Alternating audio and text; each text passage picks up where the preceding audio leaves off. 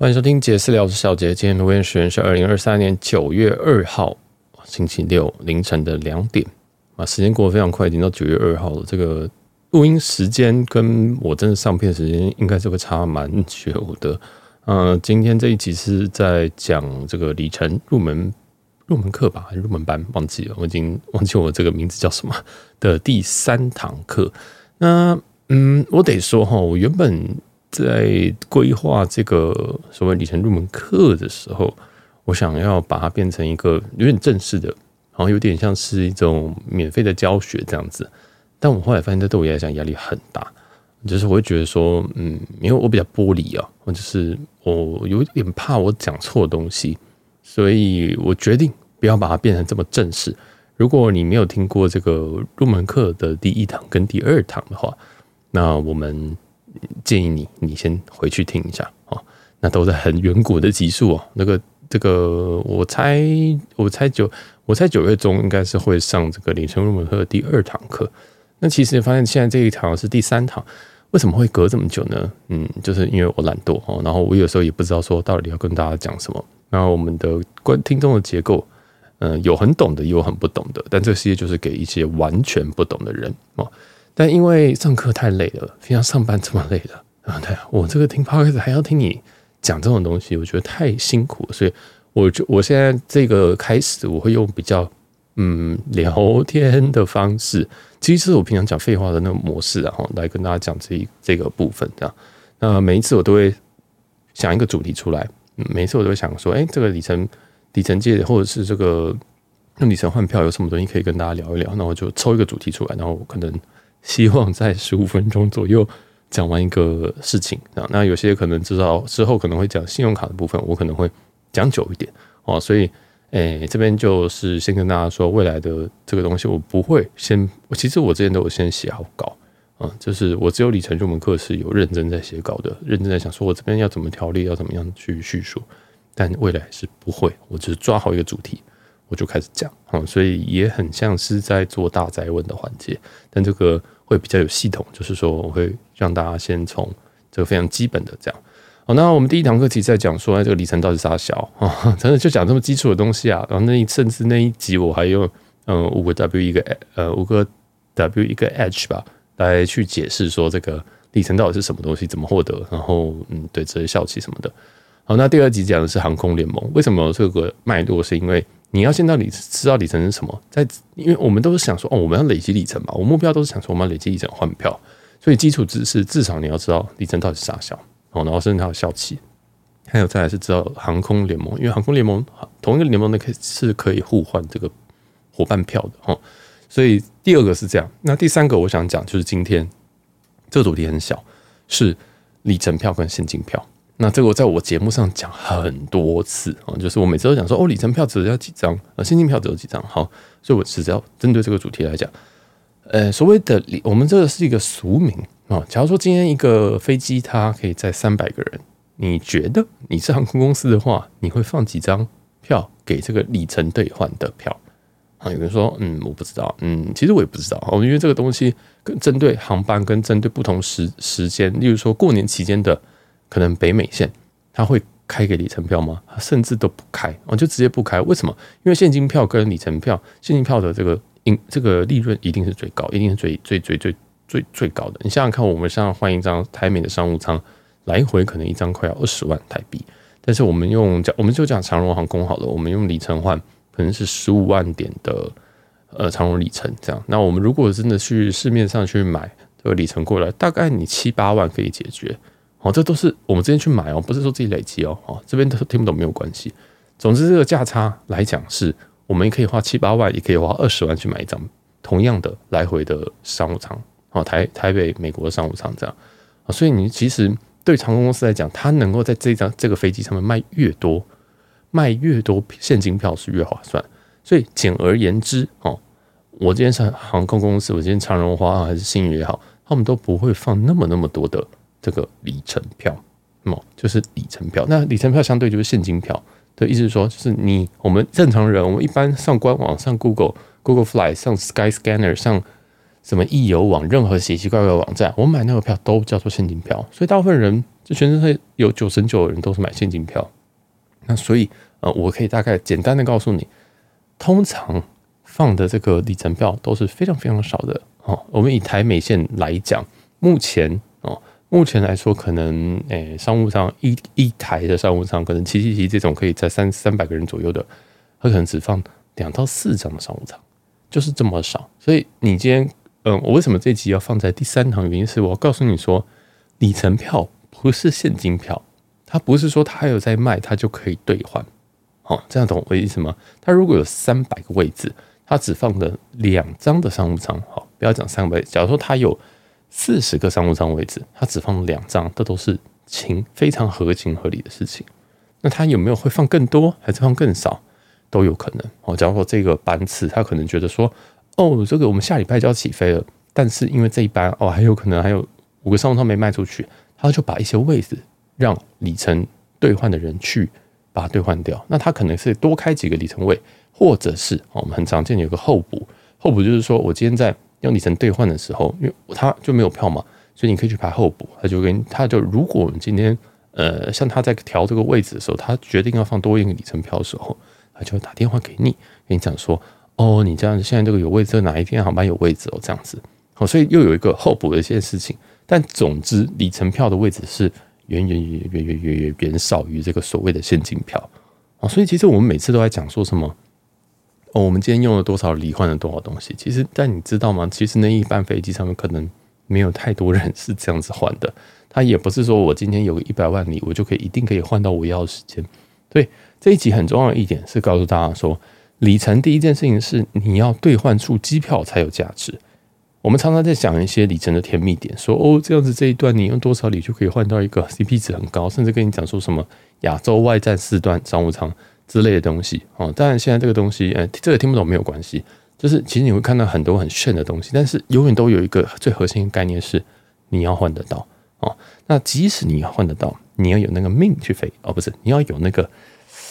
时间。因为假如说你今天是公务人员，我真的是强烈建议你就醒醒，我可能用现金回馈，或者是说你可以量力而为，我就可能也不要那么认真去累积里程。那如果你是自由业，或者是像我这种比较可以稍微弹性一点上班，礼拜六、礼拜周休二日，但是我可以礼拜五逃出去，礼拜一逃冲回来这样子哦，而且我没有很在乎说我一定要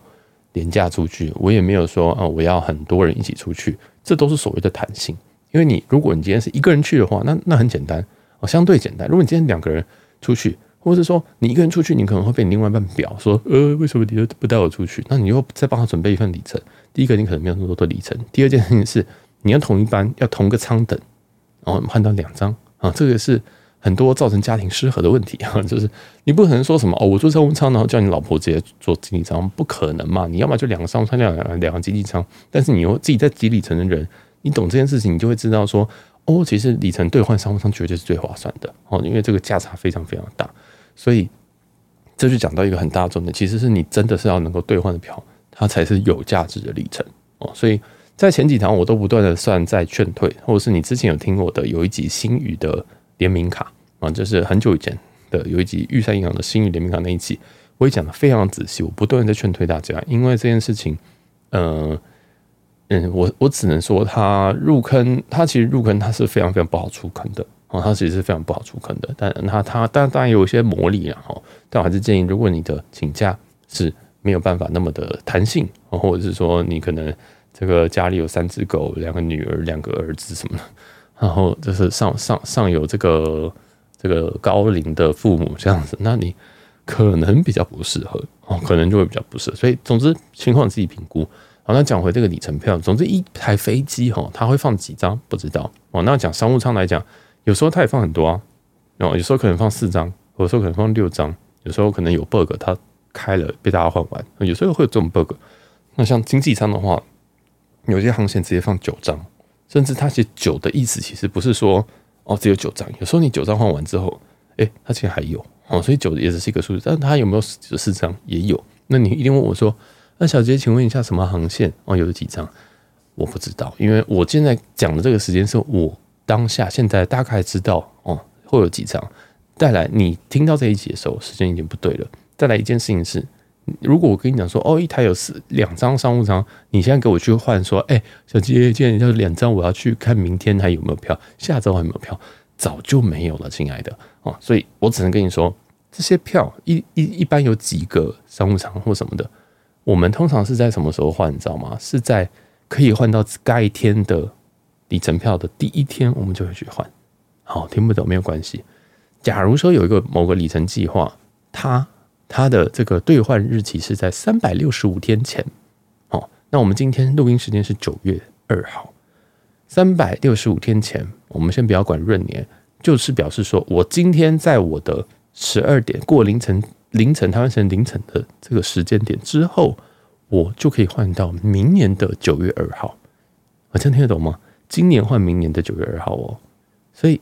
听到这个很 tricky 的部分了吗？我今天跟你说，哎，这个某一段从哪台北飞往哪里，他每次都放四张，但是有时候有些热门的航线或是什么头等舱，头等舱一台飞机只有几个，可能是四个而已，可能是六个而已，他会放几张上，他会放几张头等，可能一个，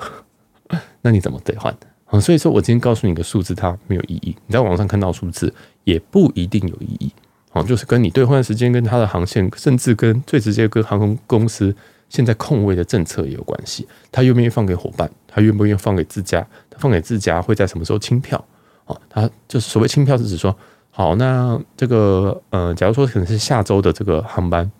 那我是航空公司，我想说我现金票搭乘也卖不掉，那我放一点票给给里程票这样子。哦，有人就说，那请问这个所谓的清票，呃，大概什么时候？就很像演唱会一样，会那种清票。嗯，那我要怎么？我要什么？我要知道什么时候他才会进票？我告诉你，这个时间也是众说纷纭。有人说一周内，我看过二十四小时前的，就是长隆航空有一次是二十四小时前进票，哦，就是真的是很好笑。所以你今天跟我说，嗯，如果我我我都还没办法确定，我我我自己都要等到前一天我才能确知道能不能去这个旅程，那我要怎么请假？我要怎么去？哦，所以我刚刚讲的，其实这需要一个你弹性很大的人。你需要一个弹性很大的人，他不是一个，嗯、如果你想要完整的保，就是有这种，哦，我很确定我有换到这个航班，你八成都是要一年前去订，啊，所以里程位其实它是一个很麻烦的东西。当然有很多的工具可以帮你去协助查里程位，但这个太难了，我们之后再说，因为这是入门课。总之，里程真里程票真的没有到那么好换，然后跟航空公司现在对这个里程位的放位。呃，现在状况跟甚甚甚至，他会不会再改这个表，或就是兑换表，什么几多少里换哪一个航段的什么舱，这种都会改啊。所以听到这边，如果您已经听不懂，或您觉得天哪，我头好痛，那我觉得恭喜你，接下来的里程入门课全部都可以不用听哦，因为反正我们基础很多，就是你可以跳过这个东西。但是你听完，你还是觉得说，我已经我觉得 challenge accepted，哦，我觉得好，我要接受这个挑战。还是要跳坑哦，因为我觉得这个用这样里程就可以换到这样的票实在太香了。Then OK，那我们就可以继续下去，好吗？所以这个就是讲一下这个这个里程票。好，那当然里程票算是有这个很明显的缺点，弹性偏小，然后位置少。那当然它优点就是它其实本身你整个价值是会，你不需要花那么多钱。我觉得我们第一集其实有讲说，哎，我们里程累积的方式可以靠刷卡，可以靠购买，可以靠别人转让，可以靠什么什么很多方式。但是如果啊，如果如果如果我们今天这个里程的来源，或者是我们这个刷卡，我们就是我们每一年都刷个三百万以上，那其实这个里程有时候对你来讲也是也是会累积到一定的程度。那你再去换机票的时候，你就会发现，哇，这个回馈率是远远远远远比你的现金回馈，或者是不管是什么鬼卡。或者是什么 Line Points 卡都会高哦，所以有些人会跟你讲说，刷这张卡就六趴回赔回馈，但是你也要看说他怎么计算的哦。通常我们这个计算，这集要讲嘛，这集讲计算会讲很久。嗯，好，我讲一下，就是假如说一张长荣航空，我们就用刚刚那个例子，二十万的一张机票，但是他用了一呃十五万十五万里的这个这个长荣里程，好，来快速计算十五万里航空的这个航空里程长荣里程，我需要刷多少的现金？才会刷多少的卡啦？我们就用长荣航空联名卡，十元一里啊，最好的 best case 就是十元一里。海外的海外的话，十元一里，也就是说我要刷一百五十万，我才能赚到这个十五万的长荣里程。好，一百五十万很多吧？好，一百五十万的话，我们可以刷到这个诶这个拿到这个里程，然后去兑换票。我们先不算税金哦，里程票还有一个重点，它有税金。它你在兑换票的同时，你要额外再付一个税金，因为我们现金票里面都已经把这个东西包在里面了哦，所以其实税金也是一个很大的问题，因为有些地方税金很贵，有时候税金一直在涨哦，有时候税金很有时候跌，有时候涨。好，那有些计划它的税金比较低啊，这个之后再说。好，我们就用一百五十万，你说一百五十万哦，你可以兑换到一个价值二十万的长荣长荣机票，而且是台美商务舱。请问这样子回馈率是多少呢？这样回馈率就是二十除以一百五。因为我这张票原本票价是二十万嘛，我如果用现真金白银去买的话，所以二十除以一百五没有错，我真的在按计算机是零点一三三三三。也就是说，这张票如果你真的能够成功兑换的话，你的回馈率是十三趴。你有听过哪一张？你有听过哪一个就是信信用卡是可以到这个回馈的吗？所以你知道里程它其实也是一个算勉强算是高风险高报酬吗？是这样解释吗？就是如果你没有换到票。它就是零趴。如果你能够换到票，而且你能换到这种相对比较香的票，它就是可以高达这个十几趴。那你会，你一定有人会问我说：“那我要怎么去估算这件事情？”我通常都用市价去算的。我自己是通常是用市价去算，像现在长荣的市价是零点五台币每一里。好，那今天我要一样用一百五十万来算，我刷了一百五十万，那我会获得十五万里。十五万里它在市场上的价值是多少？是七万五七万五千块台币啊，所以我我不会用二十万那个票面价去算，因为我不一定会换得到。如果换不到票的话，我就把这个里程卖出，所以就变变成说七万五千块台币去除以一百五十，这样子是多少？是零点零五。所以好，我再倒回来同整一次。如果我今天同样刷了一百五十块，而且全部都在海外啊，海外回馈，那就是十元一里。我们用长荣航空的这个国泰航空的，跟着。国泰世华联名的长荣航空联名卡哦，这是最好最年费最高的那张。我们不算年费，我们甚至连这个海外刷卡手续费一点五趴我们都不算哦，我们就直接这样算，刷了一百五十一百五十万，我们获得十五十五万里，十五万里直接会去换机票，长荣航空的台美商务舱机票，有位的情况下换成功的情况下，不计算税金的情况下，你的回馈是十三趴哦，是十三趴。但是如果你直接把这里程拿去卖掉的话，你的回馈是多少？是。五趴，好，那就有有有问题了。你就想说，哇，那我如果我卖掉的话，第一个我还要会卖，我会卖。第二件事情是，好，你今天卖了之后，这个五趴其实还要减掉一点五趴。记得我们还有海外手续费嘛？啊，对不对？所以你会发现说，其实你真的这样子去绞尽脑汁去刷的时候，你会发现说，哦，其实如果我有些现我自己家有些这个什么卡，哇，可能八趴十趴，对不对？以前。两三年前有什么大户卡什么的，就刷一刷就好多趴，对，这就是它的一个呃一个误区了，它就是一个误区，所以大家自己要稍微的考虑一下，说，请问你你觉得怎么样子，它才能够呃，它才你你你这样算完之后，你再决定你要不要跳进来。当然你可以跟我一样，我前几年我就直接跳进来，我就是先刷再说，反正其实我也不一定要刷到，我也不一定要换到十五万的，两万也有票啊，两万里程也是可以换到一张票。哦，当然这个回馈率就不会像这个商务舱来的这么的夸张，来到十几趴。哦，所以我我得先说，它是它这换里程票真的是你换到，它才有价值。哦，这是非常非常重要。那如果你的目标，如果应该说你的年的消费不够不够高的话，那可能会有一点痛苦。如果你的来源都是刷卡获得的话，这样。好，那反正这一集就来跟大家讲这个里程票跟现金票的事情。那里程票还有一个优点。再补充一下，里程票的的票规，它是一个，它很接近全价票，好，不不理解没有关系。嗯，其实现金票，你会常常看在网络上，在官网上，你会看到说什么叫做什么经典啊，什么什么诶轻轻巧嘛，还是什么灵活啊什么的，它就有很多不同的等级。即使它是一个经济舱，它都有可能有三种价格或四种价格。好，那通常。越便宜的价格，表示它的退改的条件越严格。例如说，你有可能改一次，你要付三千块；取消定位，你要付三千块，这样子哦。那如果是最贵的，就是一样都是一样都是经济舱最贵的票价，你有可能啊，第一个可能可以升等，用里程升等；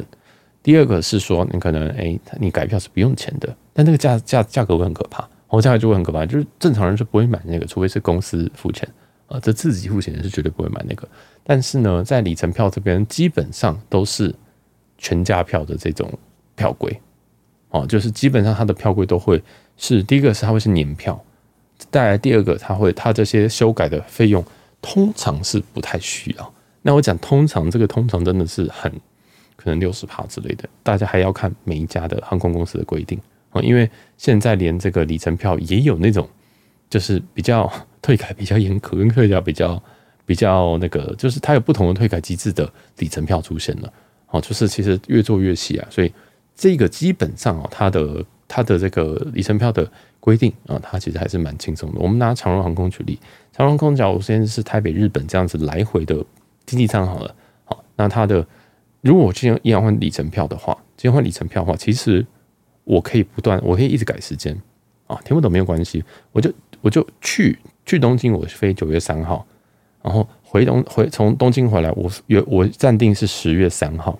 好，暂定是这样。但是好，我明天九月三号我飞了去东京，但是回来之后我想说，我没有去东京一个月，我要改期。你可以直接把十月三号那个往前拉或往后拉都可以哦，因为长荣航空目前的规定，它的酬宾计划就是里程票的这个这个规定是你可以任意改时间，而且不用钱。所以大家懂我意思？刚刚那个票规的问票规的意思吗？是说。其实它的弹性非常非常的大，啊，它的弹性是非常非常大的，它就可以改时间是不用钱，但是这是长荣航空，这是目前的规定。那也有一些航空公司你在改期是有机会是要钱的哦，然后再来是还有一些取消啊什么东西的。那刚刚有讲到一件事情叫做年票，年票的话，像我刚刚那张例子的话，我今天是九月二号，我开了一张明年九月三号飞，然后十月三号回来。年票的意思是说，这张票它最后的使用期限是一年后。也就是说，我今天我九月三号即使是飞了，后来想一想，觉得说，哎，我最后我不想回来了，我就想要在东京这个待一年。我最晚我可以拉到明年的九月一号啊，就可以拉到九月一号，就是这个是你就可以拉到一年。这张票最久就是一年。那为什么？什么叫年票？什么叫呃？如果你有看有些这个订订票网站，他会跟你讲这是十四天票、三个月季票、月票什么的。当然这个很细，这个正常人是不会去看到的。但有些票它就是一个比较短的，你去回一定要在十四天内，你去回一定要在一个月内、三个月之类的。但是里程票是年票啊，它是年票，所以如果你在这个段期间你都可以去做跟动。但是你说可不可以？你说这个哇，长荣航空可以可以一直拉时间了，那我可不可以就是九月二号开票，然后把它改成明年的？我是不是可以说哦，明年明年的八月再改，会不会又可以再改成后年的八月？不行，是以开票时间为主啊，是以开票时间的一年内。啊，所以开票时间，这非常非常重要，不是你第一腿哦，是开票时间啊，是开票时间。好啦，这个我知道这边已经讲太远了，就是里程票本身它有很多的坏处跟很多的好处那，你把它能够把它善用，它就会变成一个非常神的东西，它可以让你有非常非常不错的回馈，但它真的门槛也很高，它放的票也也是是真的很少哦，真的很少。所以就引也引发出我们必须要可能去有一些工具去去查票，或者是说我们必须要透过某些方式去捞到票这样子哦。那那个就我们就之后再说。这就是我们的里程入门课第三堂，讲的是现金票 V VS 现呃 VS 里程票。那我是小杰。那喜欢我们这个系列或喜欢我们的节目的话，可以分享你分享给你觉得会有兴趣的朋友，或者是可以帮我们在各大平台帮我们五星的留言一下。如果你有问题，你有听这些听不懂的，要么多听几次，或者是你直接来啊，可以 email 给我，或者是在这个这个留言板都可以直接五星五星留言问问我问题，或者是你可以直接敲我 IG 啊，我们所有的资讯都在下方资讯栏，有什么问题尽管问。那如果我觉得这个问题不错，我就甚至把它录成一集再来回答你。好，那我是小杰，我们下期见，拜拜。